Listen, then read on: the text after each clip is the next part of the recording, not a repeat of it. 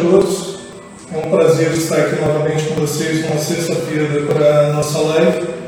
Na noite de hoje nós teremos nosso irmão Pedro, é, do Centro Espírita Irmã Sheila. Ele vai estar fazendo uma abordagem para a gente sobre o tempo de confiança e ficou uma coisa muito legal. Ontem eu fiz a palestra junto com ele, né, onde ele fez a abertura da palestra e eu fiz a parte do estudo. E hoje eu estou fazendo essa troca com ele. Né? Eu vou fazer a página, a prece, e vou ter o prazer de assistir a palestra do Pedro. Ok? É, queria convidar vocês para a página de abertura. O livro é Caminho, Verdade Vida, psicografia de Francisco Cândido Xavier pelo Espírito Emmanuel. A lição é de número 88, onde o título é Velar com Jesus. E voltando para os seus discípulos, achou-os adormecidos e disse a Pedro: Então, nem uma hora podeis velar comigo? Está em Mateus capítulo 26, versículo 40. Jesus veio à terra acordar o homem para a vida maior. É interessante lembrar, todavia, que em sentindo a necessidade de alguém para acompanhá-lo no supremo testemunho, não convidou seguidores tímidos, tímidos ou beneficiados de véspera, e sim os discípulos conscientes das próprias obrigações. Entretanto, esses mesmos dormiram, intensificando a solidão do divino enviado. É indispensável rememoremos o texto evangélico para considerar que o Mestre continua em esforço incessante e prossegue convocando cooperadores devotados à colaboração necessária. Claro que não confia tarefas de importância fundamental a espíritos inexperientes ou ignorantes, mas é imperioso reconhecer o reduzido número daqueles que não adormecem no mundo, enquanto Jesus aguarda resultados da incumbência que lhes foi cometida. Olvidando o mandato de que são portadores, inquietam-se pela execução dos próprios desejos, ao observar em grande conta os dias rápidos que o corpo físico lhes oferece. Esquecem-se de que a vida é a eternidade e que a existência terrestre não passa simbolicamente de uma hora. Em vista disso, ao despertarem na realidade espiritual, os obreiros distraídos choram sobre o látego, látego da consciência e anseiam pelo reencontro da paz do Salvador mas ecoam-lhes no ouvido as palavras interessadas a Pedro. Então, nem por uma hora pudestes velar comigo? E em verdade, se ainda não podemos permanecer com Cristo ao menos uma hora, como pretendemos a divina união para a eternidade?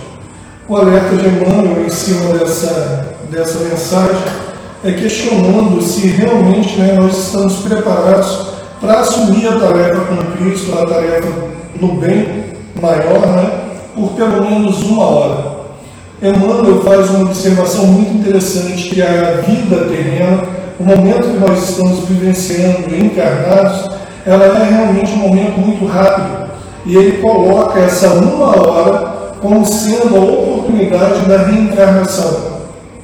Mas, parando para pensar, né, se nem por uma hora nós podemos estar disponíveis para o trabalho com Cristo quando nós levamos a essa concepção trazida por Emmanuel de que essa uma hora seria toda a nossa vida terrestre.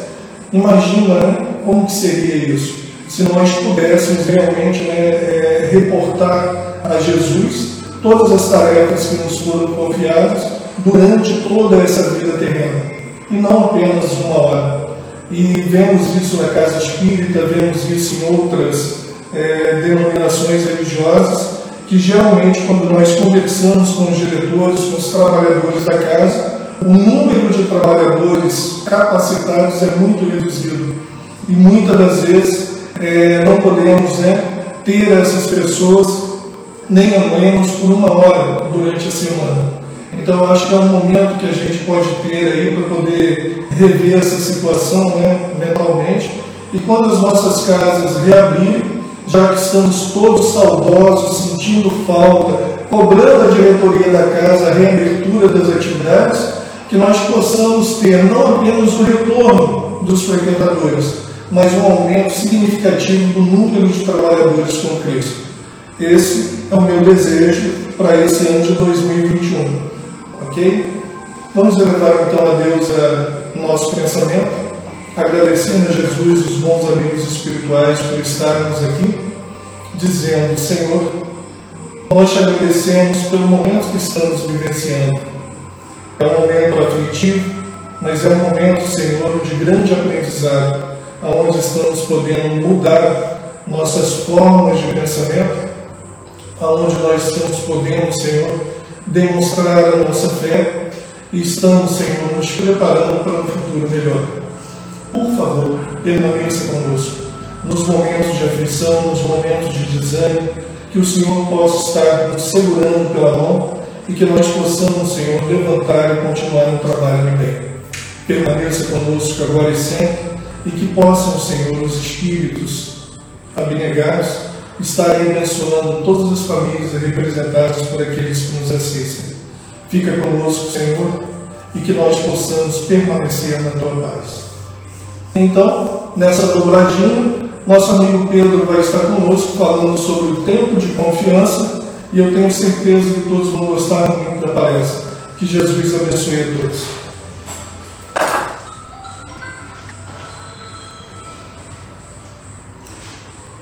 Boa noite, meus irmãos. Nós agradecemos o convite feito pelo Centro Espírita Caminho da Luz. Estamos aqui nessa noite para fazer algumas reflexões sobre esse tema, que é tempo de confiança. Nós vamos iniciar lendo um trechinho do Evangelho de Lucas. A tempestade acalmada. Isso está lá em Lucas, no capítulo 8, versículo 22 a 25 mas esse registro também nós vamos encontrar em Marcos e em Mateus.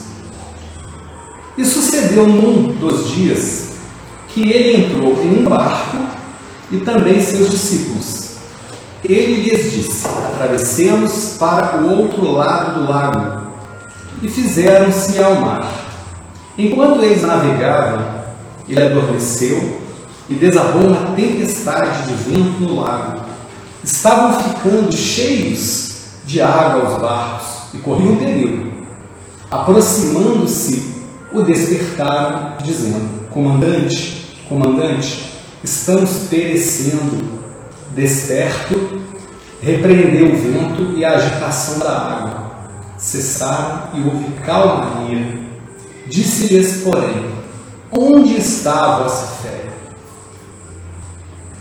Temendo, maravilharam-se, maravilharam-se, dizendo uns aos outros: Então quem é este que ordena aos ventos e à água e lhe obedecem? Então, esta passagem, meus irmãos, em que Jesus ele acalma a tempestade, uma passagem já conhecida da gente, né? E é uma daquelas passagens onde nós vamos encontrar Jesus fazendo as maravilhas, supostos milagres, né? E a doutrina espírita, ela vem para nós é, esclarecer essas situações todas. E a gente encontra aí, então, de acordo com o conhecimento espírita, Jesus, governador do planeta, aquele que desde o início da formação do planeta, ele está aqui é, nessa construção desse mundo onde nós vivemos, conhecedor de todas as ciências que os homens estão caminhando para conhecer, né? Então a gente, se for estudar lá no livro dos Espíritos, Kardec vai fazer uma abordagem da ação dos Espíritos sobre os fenômenos da natureza. Então encontramos Jesus aí de alguma forma nessa ação sobre esses fenômenos, né? Mas nós, hoje, ainda diante dessa realidade que para nós é um pouco, é, digamos assim, um pouco conhecida, né? A gente se encontra como que o selvagem diante de uma lâmpada moderna. Imagina aquele selvagem que se depara com uma lâmpada hoje, né? Que uma lâmpada só consegue iluminar o cômodo inteiro. Então a gente fica maravilhado diante dessas situações. Mas não é acerca dessa suposta maravilha né, que Jesus realizou acalmando essa tempestade, que nós vamos nos aprofundar. A gente vai tentar extrair desse momento aí um pouco é, das reflexões que Jesus traz nesse momento em que ele vive com seus seguidores. Então a gente vai buscar aqui do livro Caminho, Verdade e Vida, e vocês me permitam a leitura aqui, só para a gente poder depois ir pontuando, né? O capítulo 40, a psicografia de Chico Xavier, o Espírito Emmanuel, o capítulo 40, chamado exatamente Templo de Confiança, para o nosso tema hoje aqui de nossas reflexões. Então, tempo de confiança, e disse-lhes: Onde está a vossa fé? Lucas capítulo 8, versículo 25. A tempestade estabelecera a perturbação no ânimo dos discípulos mais fortes. Desorientados ante a fúria dos elementos, socorrem-se de Jesus em altos brados. Atende-os mestre, mas pergunta depois: onde está a vossa fé? O quadro sugere ponderações de vasto alcance. A interrogação de Jesus indica claramente a necessidade de manutenção da confiança quando tudo parece obscuro e perdido. Em tais circunstâncias, surge a ocasião da fé, no tempo que lhe é próprio. Se há ensejo para trabalho, descanso, plantio e colheita, revelar-se-á igualmente a confiança na hora adequada. Ninguém exercitará otimismo quando todas as situações se conjugam para o bem-estar é difícil demonstrar essa amizade nos momentos felizes. Aguardem os discípulos naturalmente oportunidades de luta maior, em que necessitarão aplicar mais extensa intensivamente os ensinos do Senhor. Sem isso seria impossível aferir valores. Na atualidade dolorosa, inúmeros companheiros invocam a cooperação direta do Cristo. E o socorro vem sempre, porque é infinita a misericórdia celestial. Mas vencida a dificuldade, esperem a indagação: onde está a vossa fé? E outros obstáculos sobrevirão, até que o discípulo aprenda a dominar-se, educar-se e a vencer serenamente com as lições recebidas. Então vejamos, Emmanuel pega exatamente esta passagem que nós lemos aí no Evangelho de Lucas onde Jesus acalma essa tempestade. E nós vamos fazer algumas observações, porque ele vai falar para nós ali que os discípulos mais fortes, eles se viram desorientados. E quando a gente fala em mais fortes aqui, pessoal, é, a gente ficou refletindo sobre a questão da gente se sentir tão forte. Porque isso, de certa forma, é um orgulho da nossa parte. Né? E a gente precisa compreender que nós temos já virtudes que angariamos, mas olha, somos tão frágeis ainda, tanto precisamos crescer, e às vezes as situações elas vêm para exatamente mostrar para nós o quanto nós, o quanto nós somos pequenos. A gente conhece aquela história, né? Do, do caniço, que é uma cana, né? Que mais suave vento fazia ela balançar. E ela vivia ao lado do pé do, do carvalho. E o carvalho se sentia muito forte. O vento batia, ele nem se mexia, e o caniço não. Qualquer vento fazia ele dobrar, se deitar. Até que um belo dia a chuva foi tão violenta, a tempestade foi tão forte, que o carvalho foi arrancado, com raiz e tudo. E o caniço, ele voltou para o seu lugar. Né? Então a gente percebe nessa pequena história que a gente relatou aqui, de maneira sintética, como é que existem situações que vão mostrar para nós assim, olha, você tem força sim, mas somos ainda muito pequenos e muito temos que crescer. Um outro ponto importante é verificar que a tempestade ela pode significar para a gente as situações que a vida coloca para nós, os testes. E muitos desses testes são verdadeiras ventanias, são verdadeiras tempestades. Mas compreendamos que no mundo de provas e expiações, nós necessitamos passar por esses testes. Necessitamos para o nosso crescimento sermos testados. E aí, às vezes, muitos de nós nos encontramos desorientados. Né? Desorientados pode significar perturbados, perdidos, sem rumo. E não é assim que às vezes nós nos sentimos?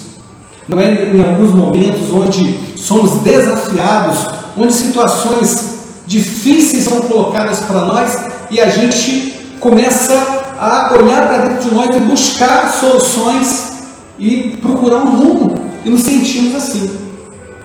E socorrendo-nos de Jesus em altos brados. Isso aqui significa para a gente desesperados, sem confiança. Né? Ontem nós assistimos ao estudo do nosso irmão Luiz e nós nos lembrávamos que quando a gente faz uma prece, a gente precisa entrar em comunhão. E enquanto às vezes nós oramos e pedimos socorro à espiritualidade, pedimos socorro a Jesus, nós pedimos de uma maneira tão desesperada, pedimos de uma maneira onde é, parece que a gente não está confiando naquele socorro que vem.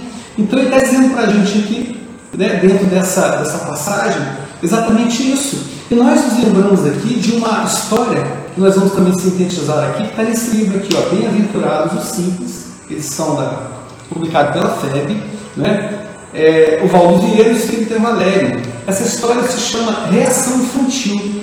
Então, o Valério conta aqui para gente que a mãe ela vai dar o banho no bebê. E leva o bebê lá para a banheirinha, desce a roupa dele, o bebê já começa a chorar naquele primeiro momento. E ela procura acalmá-lo, colocando água pura, mas ele prossegue incompreensivo.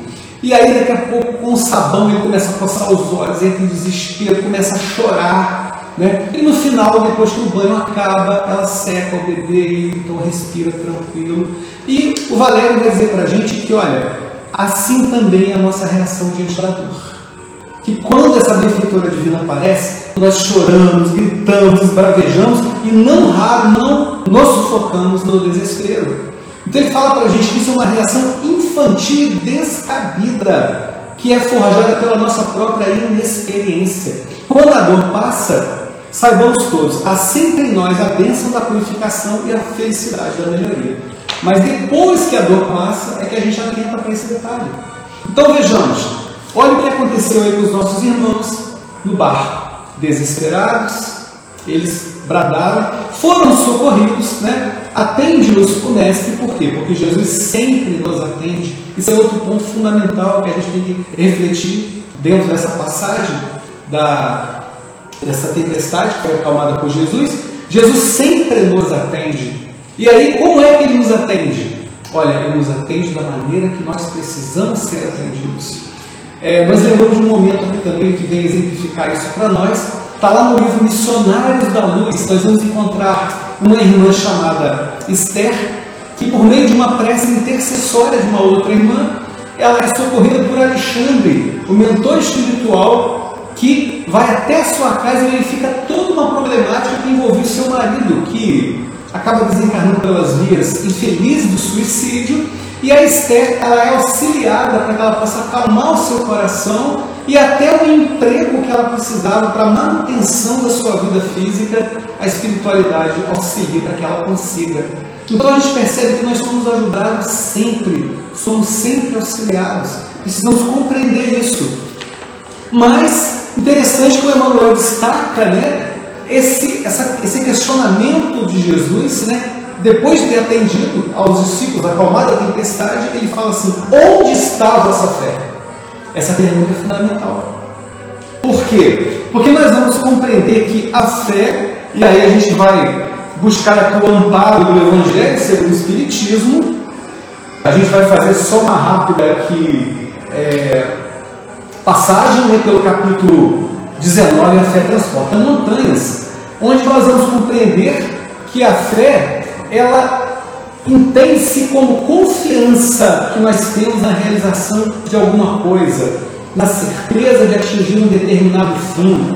Que a fé sincera ela é calma, faculta paciência. Então, olha, a confiança que nós temos na, é, de atingir um determinado fim, na realização de alguma coisa, ela traz para nós essa calma, essa paciência a fé ela dá a perseverança, a energia, os recursos que nós precisamos para vencermos os obstáculos. E ela se conjuga sempre à humildade porque deposita mais confiança em Deus do que em si próprio. Olha, pincelei alguns pontos aqui, alguns pontos do capítulo 19. A fé transporta montanhas, vale a pena a gente ler com calma, né? Tem muita coisa aqui importante nesse capítulo 19 do Evangelho segundo o Espiritismo. Mas a gente compreende aí que a fé, se a gente pudesse então pegar esses pontos que estão sendo destacados nesse capítulo, substituir lá, né? É como se Jesus perguntasse assim: olha, onde está a vossa confiança? Onde está a vossa paciência? Porque é o que nos falta às vezes no momento em que nós nos encontramos enfrentando esses obstáculos que a vida nos oferece. Então, se nós substituirmos, a gente vai perceber que a paciência, a falta de calma, a falta de perseverança, a falta de coragem, ela está associada diretamente à falta de fé. E como Jesus socorre, mas ele socorre com o objetivo de nos educar, porque Jesus não perde um minuto, ele não perde uma oportunidade para nos orientar, ele faz esse questionamento. A gente vai compreender que, que Jesus ele está mais preocupado exatamente na nossa educação, na nossa orientação, do que exatamente nos livrar dos problemas que a gente acha que são as dificuldades dos, quais a gente quer ser distante. A gente vai usar o exemplo aqui. Jesus e o paralítico de Cafarnaum. Jesus cura o paralítico de Cafarnaum, mas segundo a nossa irmã Amélia Rodrigues, lá em Primícias do Reino, ele dialoga com o Pedro e ele fica triste, por quê? ele vê o paralítico, depois de ter sido curado, prosseguindo nos seus equívocos, nos seus enganos, e ele vai dizer para Pedro assim: Olha, Pedro, eu não sou um remendão irresponsável que coloco um remendo novo em cima de um tecido velho, de um tecido surrado. Por quê? Porque vai rasgar de novo. Então, o objetivo do Cristo é nos ajudar para que a gente possa crescer, para que a gente possa melhorar, para que a gente possa se aprimorar. Então, gente, olha, o Emmanuel vai dizer para a gente também nessa página que sempre haverá tempo de confiança. E essa confiança ela terá que ser testada. Como é que a gente vai exprimir, por exemplo, a amizade, se não na hora que o amigo precisa? Na hora que o amigo precisa da gente, é a hora que a gente prova a nossa amizade. Não é assim que funciona? Então a confiança, ela vai ser exatamente testada nos momentos em que nós estamos sendo colocados nos desafios. Então ali nós precisaremos dizer da nossa confiança. É, o Emmanuel vai falar no fim dessa página, olha, de dominar-se, de educar-se e vencer serenamente. Então, dominar-se, ter controle emocional, educar-se, trabalhar para que a gente possa se aprimorar e vencer serenamente esses obstáculos. Nós vamos encontrar também, já é, encaminhando aqui né, para as nossas conclusões finais, uma mensagem muito linda que está aqui nesse livro, Jesus no Lar, que é de psicografia do nosso Chico Xavier, o Espírito é Lúcio, a página é o capítulo né, 18 desse livro, A Bênção do Estímulo nós vamos encontrar uma história aqui maravilhosa, porque Jesus, nesse livro aqui que está vindo dos arquivos espirituais para nós, Jesus ele conta várias histórias, né? É o próprio Cristo nos orientando através dessas, desses relatos que ele traz. Então ele diz uma história aqui que uma mulher que tinha vários filhos, é, ela fica viúva e o seu marido a deixa numa situação muito difícil, uma situação muito complicada, porque o dinheiro fica curto, e aí eles tinham uma, uma, uma, fazenda e eles precisavam trabalhar, mas sem ter recurso nenhum. Então ela reúne depois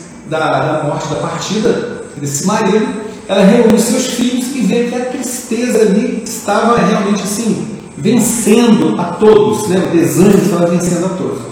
Mas ela fala assim para eles: olha, olha a sabedoria dessa mulher. Meus filhos, não nos achamos em tamanha miserabilidade e ela traz um cofre, apresenta para esses filhos e diz assim: Neste cofre possuímos um valioso tesouro que a providência, que a previdência paternal lhes deixou. É uma fortuna capaz de fazer a nossa felicidade geral. Então ela apresenta para eles aquele cofre, diz que ele tem um tesouro e diz para eles: olha, nós precisamos trabalhar, vamos combinar, só vamos abrir esse cofre aqui se realmente precisarmos.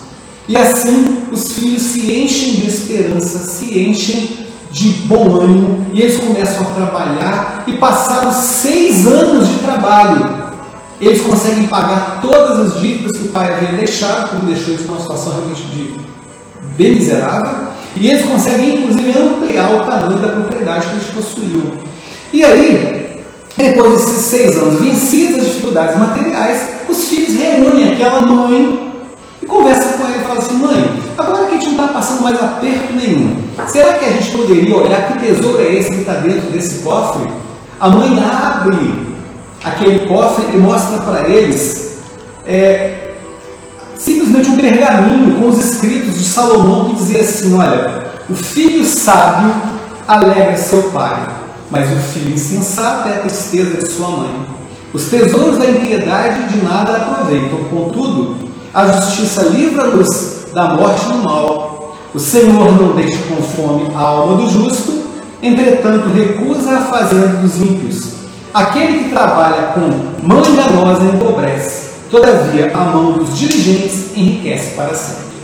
Então aquela mãe, ela com sabedoria consegue é, fazer com que o coração daqueles seus filhos se encha de alegria e eles conseguem trabalhar porque tinham recursos para isso. Então, meus irmãos, eu quero que, chamar a atenção para essa história para mostrar que nós temos os recursos dentro de nós. Se nós estamos sendo testados, se estamos sendo colocados no mar das dificuldades, se estamos enfrentando a tempestade que vem para verificar a nossa firmeza, nós temos que compreender que por mais ásperas, por mais difíceis que sejam as situações, por mais tenebrosas que pareçam esses testes, nós temos condição de buscar em Deus através da fé, nós temos condições de buscar dentro de nós recursos para podermos superar as dificuldades e nós temos que confiar.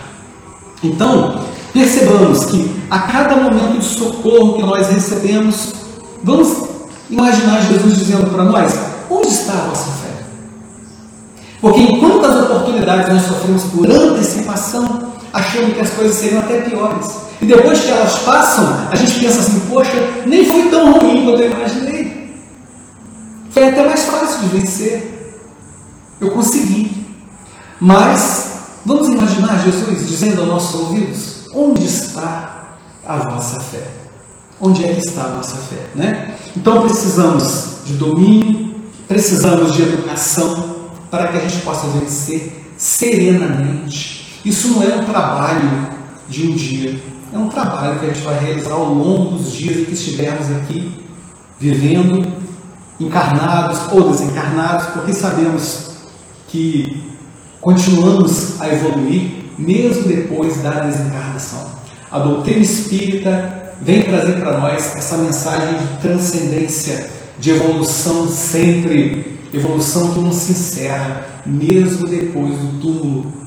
Vamos ler a obra de André Luiz, vamos perceber o quanto ele cresceu, mesmo após a sua desencarnação, o quanto ele aprendeu, e nós vamos compreender que, mesmo para a morte, algo que se dizia no passado vulgarmente, né? ah, só não tem jeito para a morte, veio a doutrina espírita e jogou isso por terra, porque nós sabemos que a morte é só uma transformação da matéria. Então, meus irmãos, para que a gente possa finalizar o nosso o nosso, nossa mensagem de, de confiança, né? que é tempo de confiança, vamos aqui lembrar o que o Manuel está dizendo para a gente. Se tudo parece escuro e perdido, e em alguns momentos da nossa vida, às vezes a gente se sente assim, está né? tudo escuro, parece que está tudo perdido. É tempo de confiança. Estamos em pleno mar das nossas vivências. Estamos enfrentando a tempestade que está causando pânico dentro do nosso coração. Nós vamos lembrar que Jesus ele está conosco e ele tem a capacidade de acalmar as tempestades. E aí vamos questionar depois de passado o sufoco, passado a dificuldade, onde está a vossa fé? Se tudo parece escuro e perdido, é tempo de confiança. Que Jesus nos abençoe e agradeço a atenção de vocês. Era a mensagem que eu tive prazer nessa noite.